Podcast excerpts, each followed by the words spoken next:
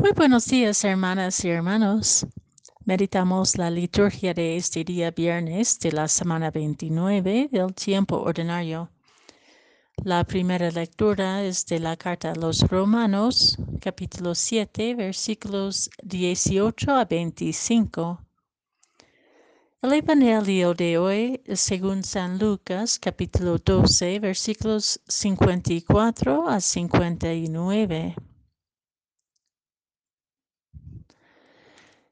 En aquel tiempo Jesús dijo a la multitud, Cuando ustedes ven que una nube se va levantando por el poniente, enseguida dicen que va a llover.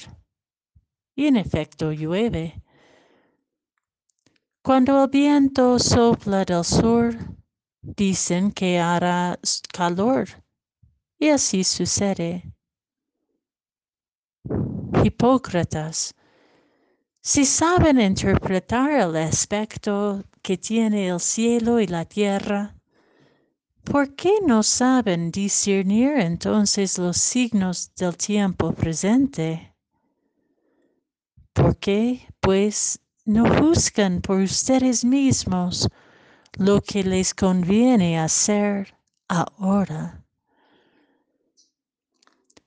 Cuando vayas con tu adversario a presentarte ante la autoridad, haz todo lo posible por llegar a un acuerdo con él en, el camino, para que no te lleve ante el juez y el juez te entregue a la policía y la policía te mete en la cárcel. Yo te aseguro que no saldrás de allí hasta que pagues el último centavo.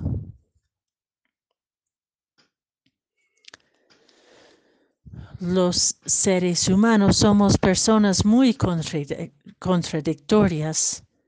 San Pablo lo reconoció en su propia vida, como nos relata en la primera lectura.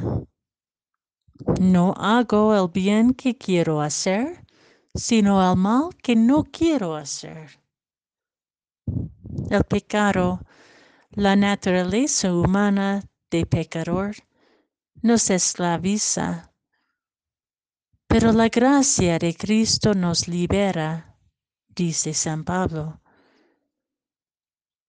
Si somos sinceros en la intimidad del corazón, queda mucho por hacer todavía para dejar que la gracia de Dios nos libera y nos convierta por su amor.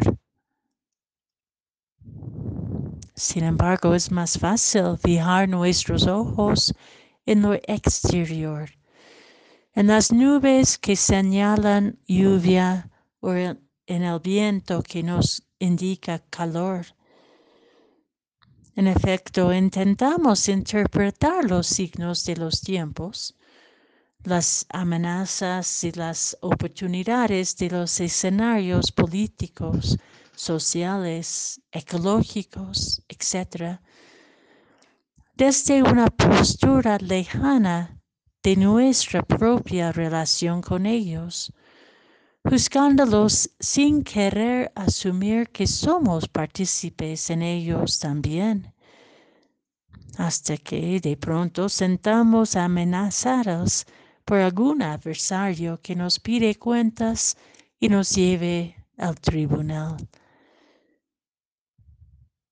Y si cambiamos la mirada e intentamos discernir los signos de los tiempos del propio corazón, la mirada interior nos cuesta, como San Pablo nos relata, pero cuando caminamos con nuestra propia necesidad de cambio que nos reclama, encontraremos la gracia del perdón que nos hace capaces de perdonar.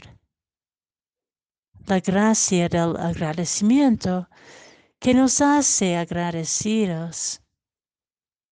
La gracia de la fragilidad que nos permite amar la fragilidad del otro y de la otra.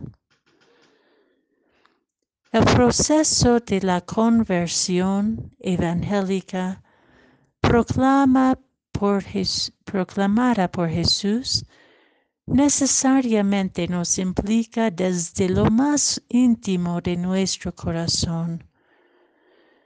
Y en este discernimiento revelador de nuestras contradicciones, podemos descubrir tantas gracias que cambian nuestra mirada, reconcilian nuestras relaciones, afinan nuestras búsquedas más hondas.